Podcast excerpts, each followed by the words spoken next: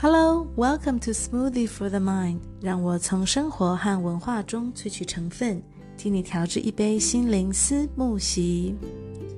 哇，现在时间是德国的十二月二十三号晚上，我在睡觉，明天就是平安夜了，十二月二十四号。我想大家听到这一集节目的时候，应该也是差不多是耶诞节这一段期间哦。那不知道大家耶诞节有什么样的打算？如果你是在台湾的话，觉得还可以很多的自由，可以做很多的事情，去逛逛耶诞市集啊，去感受一下耶诞聚会的氛围，和朋友还有和家人碰碰面。那当然，这一个本来在呃西方是非常非常重要，像过年一样的节日，今年呢，因为新冠状病毒，真的是整个欧陆一片非常惨淡，很萧瑟哦。我想，呃，除了我更，呃更多的德国人，对他们来说，这应该是他们有生之年经历过最为冷清、呃最为低潮的一个耶诞节了吧？那没有了耶诞市集，呃，本来想要介绍耶诞市集，不过其实我去年刚开始成立呃思慕席 Podcast 的时候有谈过，耶诞市集它的呃发源地其实就在德国，呃在慕尼黑这一带，它大概在呃一二零零多少年的时候，十三世纪的左右就开始有了这耶诞市集，原本只是简单的在耶诞节之前买一些东卖一些东西的小市集，因为耶诞节就是大家都休息嘛。嗯，那后来呢，越来越大，所以后来就在德国越来越多地方也有了耶诞市集，德语地区。那后来呢，慢慢可能在法国啊，还有相关的其他的离德国不远的国家也有。但是，呃，举办的最多、最热烈、好最盛情的，大概还是在德国。所以其实每年大概都会有非常成千上万的游客。嗯，从欧洲各地，甚至从亚洲，甚至从美国、美洲飞来德国这边。那其实最重要的一个就是像呃，我我现在住在的这个城市纽伦堡，它纽伦堡的耶诞市集，是是全德国算是历史数一数二悠久，而且非常最大的吧。我记得是非常大的一个。那这当然跟它本身就有很多的这个玩具工艺的产业也有关系，所以有很多的玩具啊、小玩意儿啊。那再加上，呃，纽伦堡的位置也算是在德国中间，但是呢，这个这些当然今年都没有喽。那如果有有兴趣的朋友呢，可以再到我应该是头四五集吧，四五集的 podcast 去听一下耶诞市集的由由来。那今年呢，既然没有市集。在聚会上面，当然所有的活动几乎都取消，因为现在，除非是民生必需品啊，超市啊，或是呃像一些必要的店家。不过有趣的是，修鞋铺竟然还有开着，呃，就是政府规定觉得说重要，像眼镜行啊，呃，还有刚刚说的超市采买一些民生用品之外，所有的店家都必须要暂停营业到一月多哟。那大家呢，当然就是赶快在耶诞节之前那个网络购物的，或是赶快在店家呃关闭之前呢，赶快先去买一买。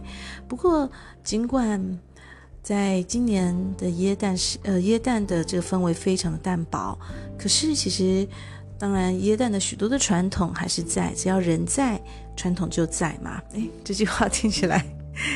哎，就是是个有点大神的感觉。好，人在，传统就在。呃，所以呢，我今天就是要和大家呃介绍一下耶诞节的吃吃喝喝的传统。因为吃吃喝喝，当然没有办法出去聚聚会，那但是跟家人吃吃喝喝还是一定要的。那目前德国政府这边的规定也是，最多就是五个人聚会。那五个人聚会，呃，但是是最多只能是两个家庭。呃，五个人，五个大人，小孩子不在，不不算在内，所以当然还是有很多事情我们是可以做的，就是呃吃喝啊，聊天。那这这也是我今天这一集的主题，因为呢，今年呢，呃，我也有一些小小的新尝试。好，我们就先从十二月开始讲起好了。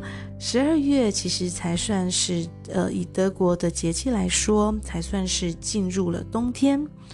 对他们来说，十二月、一月、二月算是冬季。那之前再怎么冷，至少对我这个外国人来说，再怎么冷都还算是秋天。九月、十月、十一月都还算是秋天。那所以到了大概差不多，呃，平常液氮时期大概就是十一月尾、十二月初就开始了。那这时候呢，当然摊位上看到很多的很多游客也都是专门为了热红酒来了。我知道现在热红酒在台湾啊，还有亚洲许多国家，就跟耶诞市集一样，也越来越常见，越来越受欢迎。其实热红酒呢，当然顾名思义，它就是喝了会让你觉得全身暖暖的。它是把它呃煮煮沸了以后，再加上了一些呃其他的很多的香料。其实用的当然就是一般的红酒，也有少数有时候可以找得到白酒做的。那热红酒里面呢，它放的料就是，比如说有陈皮呀，有肉桂，有丁香啊、有些人会放一些不同的果干，有的人喜欢有点苹果的就苹果干，或是放无花果干等等哦。那这些东西哦，还有八角。所以，呃，这些东西加上去，因为它本身其实刚刚说到这些肉桂啊、八角，它本来就是吃的会比较热一点点的嘛。那就红酒加下去加热以后，呃，丢这些香料下去煮一煮。呃，但是在冬天的时候，外面天气再冷，捧着一杯热红酒，啊，喝下去就觉得从喉咙暖暖暖暖到都暖暖到肚子来了。所以呢，这当然是必备的一个椰蛋，还有耶诞聚会，或是自己独饮，常会呃碰，常常都会拿来喝的热红酒。好，所以呢，大概就是呃，从热红酒开始迎接冬天吧。那这热红酒当然也有相关的热茶。肉桂其实呃，我自己本身不是很喜欢，但是我后来发现，随着呃台湾的饮食慢慢有越来越多的西方的西方的元素进来哦，像嗯，我妹妹她比我年轻半呃半个世代，呃，所以她对于肉桂的接受程度就。高蛮多的，因为我觉得我们传统中肉桂是比较是一个小小的小配角，可能在卤包里面会有嘛，或是一些药膳里面会有，但是呢比较少像肉桂卷，呃，或是说像肉桂的饼干呐、或是整呃像星巴克的咖啡，可能里面就加了很多肉桂。但是肉桂在于欧陆或是欧美的冬天是非常重要的一项食材哦。好，那刚刚讲完就是热红酒，对不对？那当然，耶诞节，嗯，今年呢，我们也烤了很多的饼干，很多烤了很多的饼干。为什么呢？因为第一部分是，呃，因为今年呢，嗯，小孩子有时候因为学校有病例，所以呢，就必须要在家隔离啊。那再加上，嗯。有封城，所以呢，烤饼干真的是蛮好消磨的，消磨小孩子精力和时间的一件事情。但是当然最重要的是，我们每年还是会烤饼干，就是因为这是一个呃德国的传统。那大家其实家家户户，尤其有孩子的，大概都会自己烤一些饼干，有时候也会诶交换一下，看看每家口味不太一样。那家中有些长长辈啊、姑姑阿姨啊，可能小孩子大了就。烤很多饼干，还会寄送到各地的亲友、有小朋友家的去啊。那呃，当然饼干白白种了，但是椰蛋饼干它肉桂也是一个非常重要的。比如说，就有肉桂饼干。那肉桂饼干呃，其实就是很纯纯肉桂，还有这个糖，有点黄糖的这种香味。那除此之外，还有像呃比较单纯的一些嗯奶油的饼干。奶油饼干有时候你会两片烤好以后，里面涂一些果酱。呃，或是呢，有另外一个，我觉得也是蛮特别，在台湾可能少见一点的，叫做 Vanilla Kipfel。Vanilla Kipfel，呃，Kipfel 就是有点像可颂形状这样子，一个一个弯弯的角，有点像月牙儿这样子的形状的。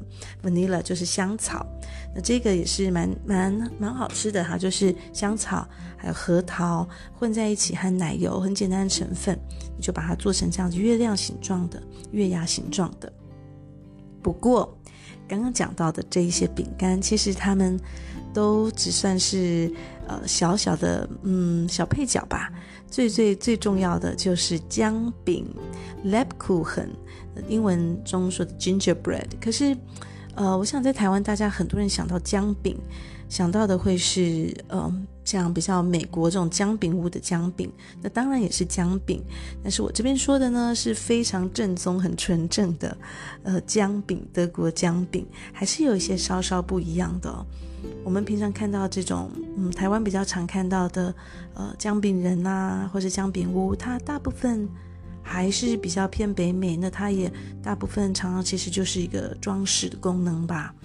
那这德国的姜饼呢，德国人对于他们的姜饼可是非常非常认真看待的哦，里面的用料非常的多元。那今年呢，我也第一次和一家人还有朋友一起做了姜饼。这也是新的尝试，嗯，怎么说呢？因为其实姜饼，就我的印象，还有身边我做的这个不客观的，嗯，田野调查，大部分亚洲人对于姜饼的第一印象就是，呃，不知道要怎么回应，因为它里面的香料很多是我们并不熟悉的，嗯，那。等一下再看大家说，那但是另外还有就是它的口感，我会觉得诶，也不会酥，也不会脆，可是又不是说绵密或是很软 Q 这样子，所以呢，好像诶，咬一口一大口咬下去，觉得啊，这怎么办？然后德国的亲朋好友，可能德国人他们又在看着你，想说好不好吃，好不好吃这样，嗯。但是这几年认识我先生之后呢，到奥地利，到了德国，在美国，这几年慢慢就是吃的姜饼越来越多了。我慢慢好像也咀嚼出一些它的它的味道，还有它特别的魅力所在。那当这当然就跟姜饼的成分有很大的关系哦。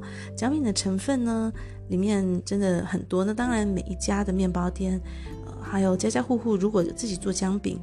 都会有一些不一样，但是最重要的当然就是刚刚说它很特别的这个辛香味哦。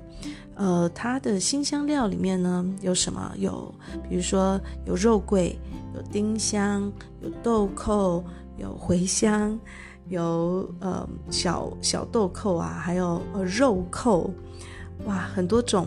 那呃除了这些之外呢，还有呃有时候会放一些果干。可能你自己喜欢，像我们今年做，就是喜欢说，哎，我想要放一点李子或是杏桃。那有一些人他也可以不要放。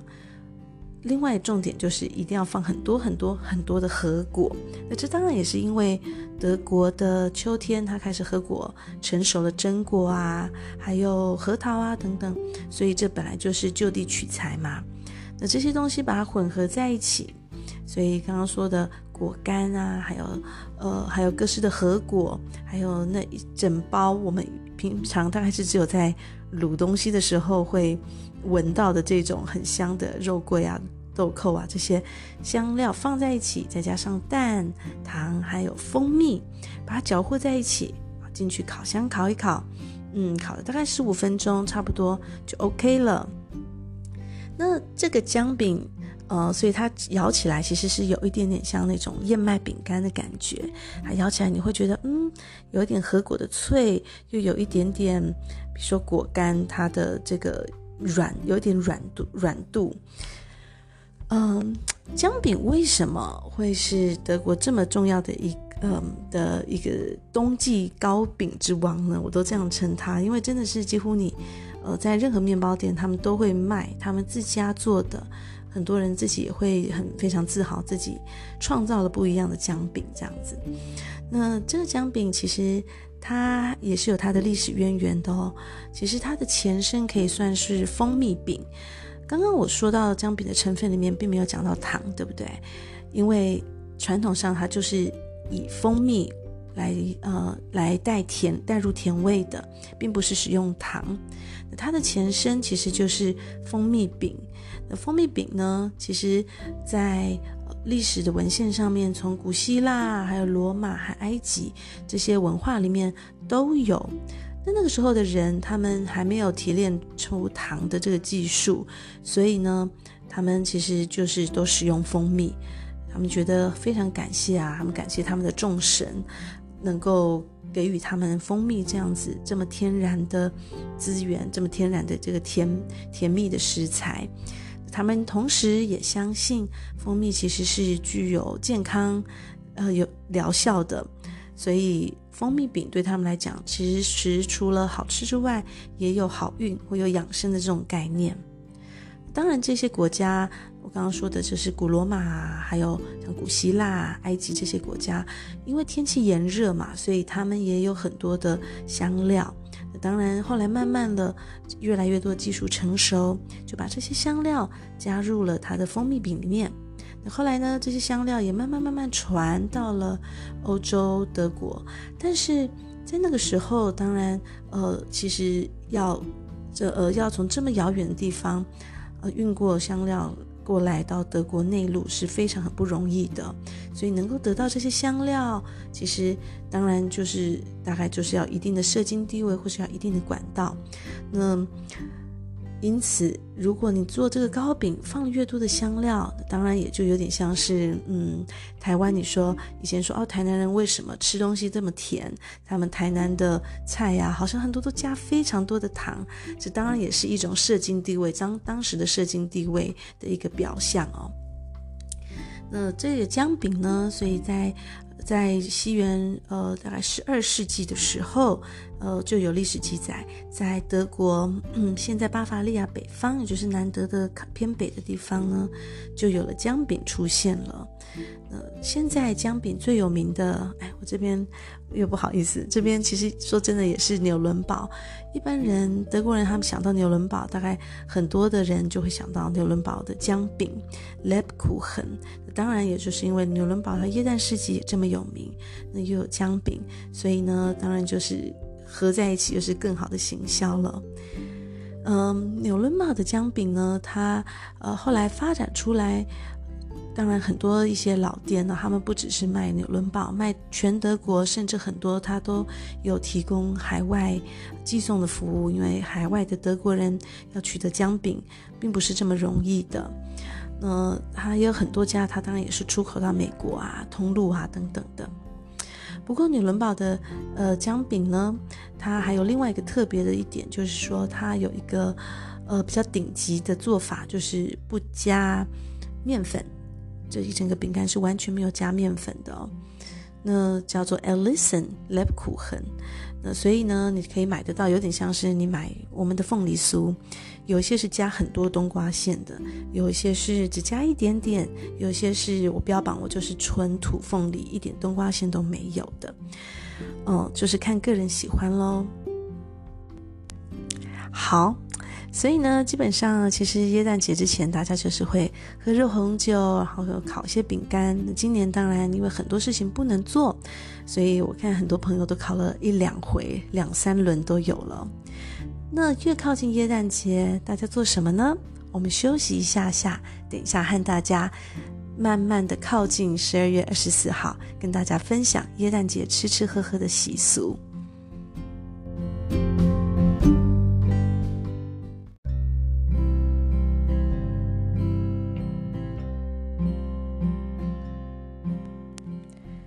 那么，开始是喝了热红酒了，也开始烤过了几轮饼干，吃了姜饼。当然，重要的就是耶诞树这件事情，不能因为吃吃喝喝就忘了嘛。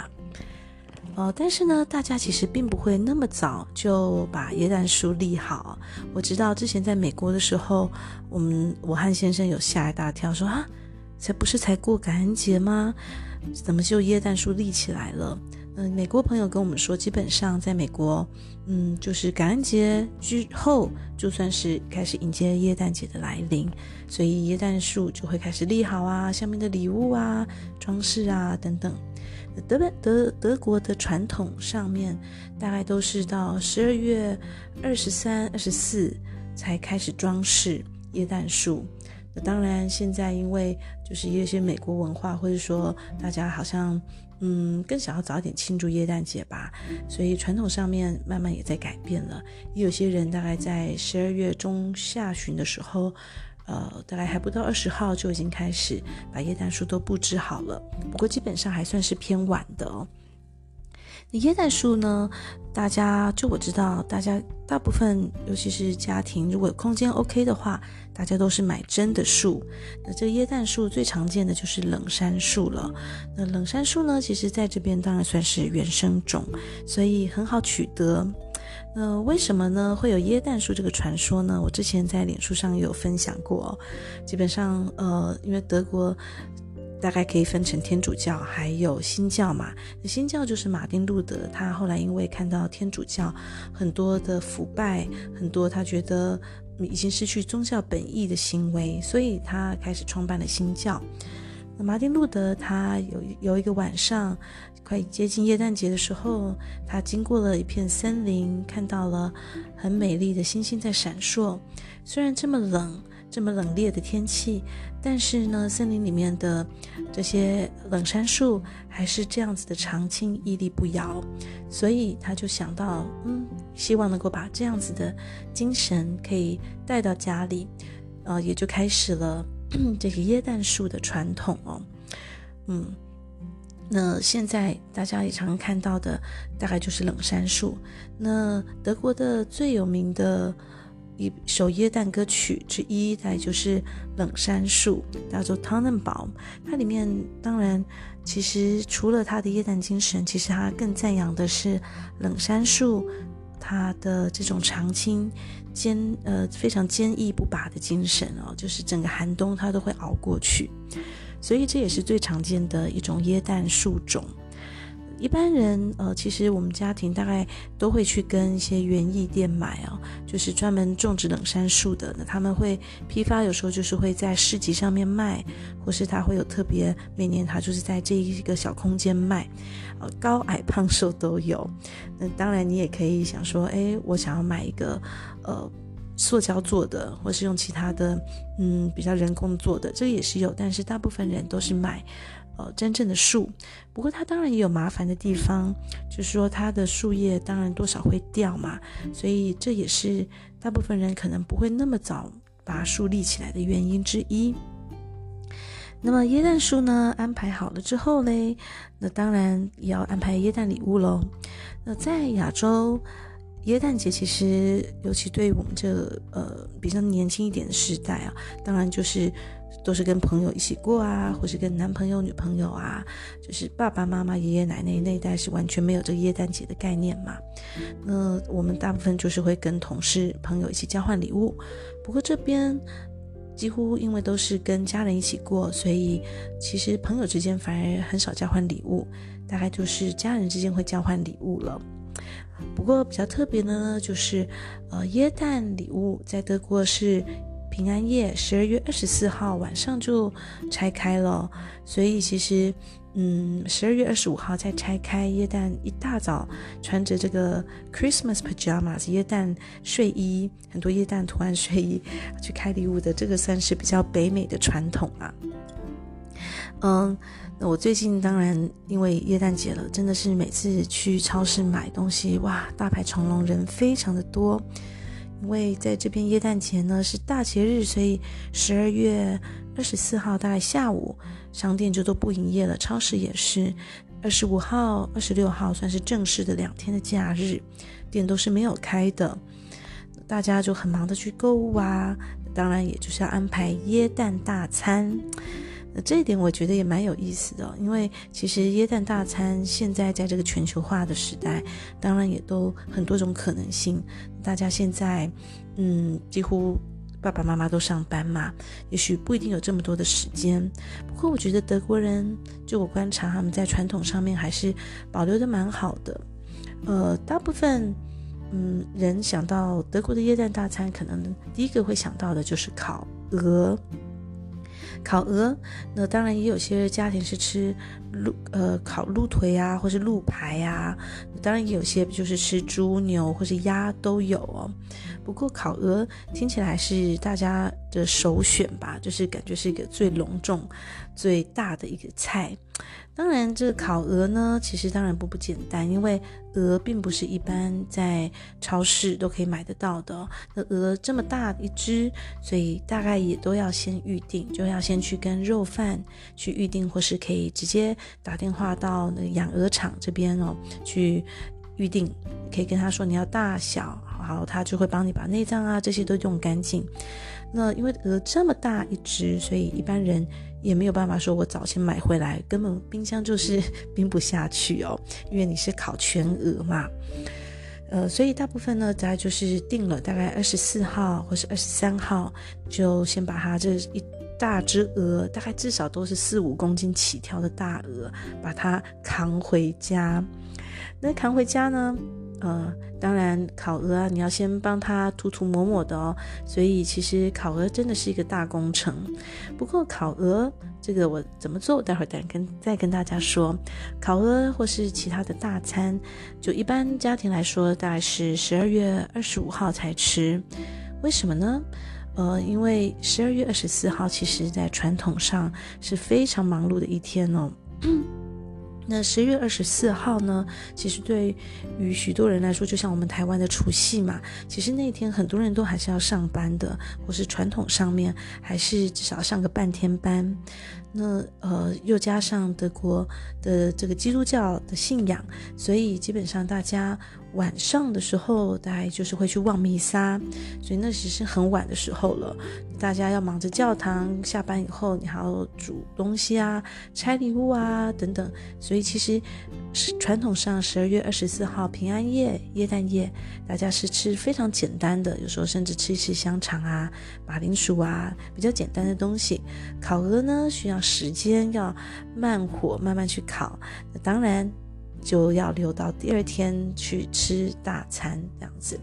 那烤鹅怎么做呢？哇，你知道我今年本来也想要想说，哎，今年好像耶诞节没有什么特别兴奋的事情嘛，就是当然就是抱着平安就是福，健康就是幸福，尤其在这个时候，但是总是觉得嗯，好想有一些小挑战哦。本来跟着我跟我的大姑想说我们两个人来烤，但是呢，我一想到哇，好多手续哦，哇，我想到小朋友在旁边嗡嗡嗡嗡的转，就想嗯，先不要好了，等到明年吧，明年再说。但是这是我的小小的挑战，我希望在有生之年，我一定要好好的烤几只鹅看看，因为毕竟哦，在德国的烤箱够大，还算是 OK 可以塞进去的。那烤鹅怎么做呢？这也是一大学问哦。当然，你从把它抱回家，你就开始要对它负责了。一般呢，鹅呢，当然就是要先去把它腌一腌嘛。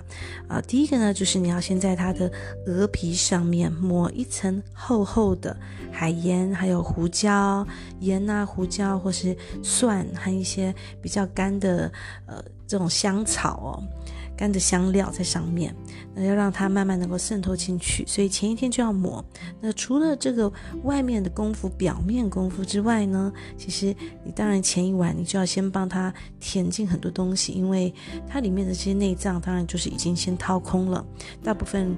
肉饭都处理好了，但是就是在里面要把它填料啦，要填，比如说呃一些果苹果粒，或是一些呃像洋葱，有的人会填一些让它吃起来比较清甜的，像填填这种像李子干呐，或是桃子啊，那或者有时候甚至会填一些柑橘类的，还有很多的香料，把它把它放进去。那这样子就把它摆摆摆一整晚，那也还好。耶诞节的时候呢，通常天气冷嘛，所以呃，反正塞不进冰箱也不是太大的问题。好了，那到了第二天，到了耶诞日，十二月二十五号，那这个鹅这么大只，不是进去给它猛烤就好了，因为这样子会变得很干很涩，所以要先用大概差不多一百二十度 C。啊在里面有点像蒸烤的那种蒸焖，让它慢慢过了一个小时之后呢，再把温度从一百二十度 C 调到一百五十度摄氏，要烤大概四个小时。而且呢，其实在烤这个四个小时之间呢，因为鹅它会滴油嘛，鹅的很多部位其实蛮肥的，跟鸭一样。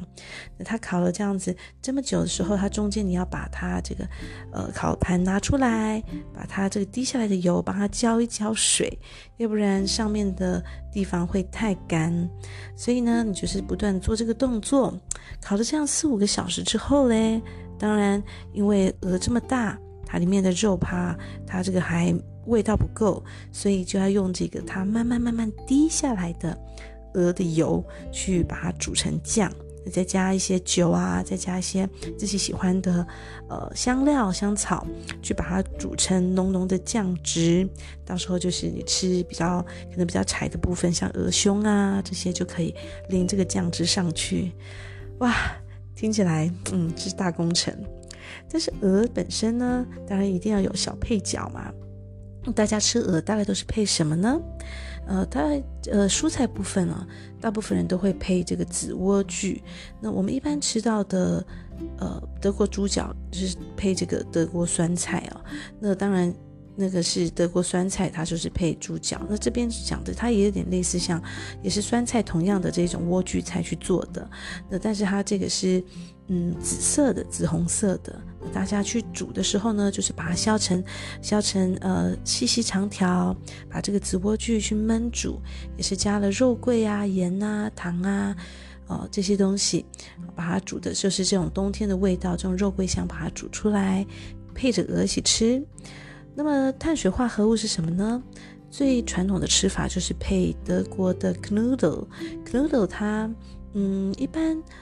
德文翻译是叫做马铃薯 dumpling，他们翻成是饺子。可是我觉得我们一般亚洲文化想到的饺子会是像我们吃的水饺一样，但是它这个其实并没有，里面并没有馅，它其实就是用马铃薯还有点蛋啊啊、然后去把它这样捏捏捏捏成一个嗯一个小一个一个马铃薯团吧，但是很有弹性，有一点像。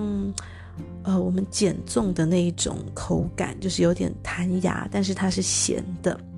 所以呢，吃鹅的时候最常配的，它就是这个马铃薯球，还有这个紫莴苣的菜，这样就是非常令人满足的椰蛋大餐了。那么呢，我今今年当然也是后来觉得啊，今年好像真的是平淡就是最大幸福，好了，还是不要冒险，所以我后来就定了。订了一只烤鹅，明天就是十二月二十四号就可以去拿，所以我们家会提早一天吃烤鹅，我也觉得嗯很兴奋。那其实这边的人当然欧美大概吃内脏吃的很少哦，嗯，所以我还特别跟这个跟这个肉铺说，可不可以把这个鹅的 鹅的那个像心啊，还有。肝呐、啊、留下来，因为我偷偷的想要做这个下水汤，不知道他会不会留那个针给我。总之呢，我想说，嗯，那就可以把它削片，然后嘞，把它烫一下，加姜丝。哎，觉得呢，怎么说？好像虽然呢，嗯，这些耶诞大餐很好吃，但是呢，好像尤其在这个。新冠状病毒不知道什么时候才能够开心回到台湾的时候，最特别特别的想念的还是台湾美食啊！啊，好啦，这个大概是我耶诞节想要和大家分享的耶诞节吃吃喝喝的一篇小小的闲聊 podcast。不知道你的耶诞节是怎么过的？如果有兴趣的话，可以我们一起交流一下，跟我分享一下你的耶诞节，无论你在哪里。那我就先祝大家元旦节快乐喽，拜拜，我们下一集见。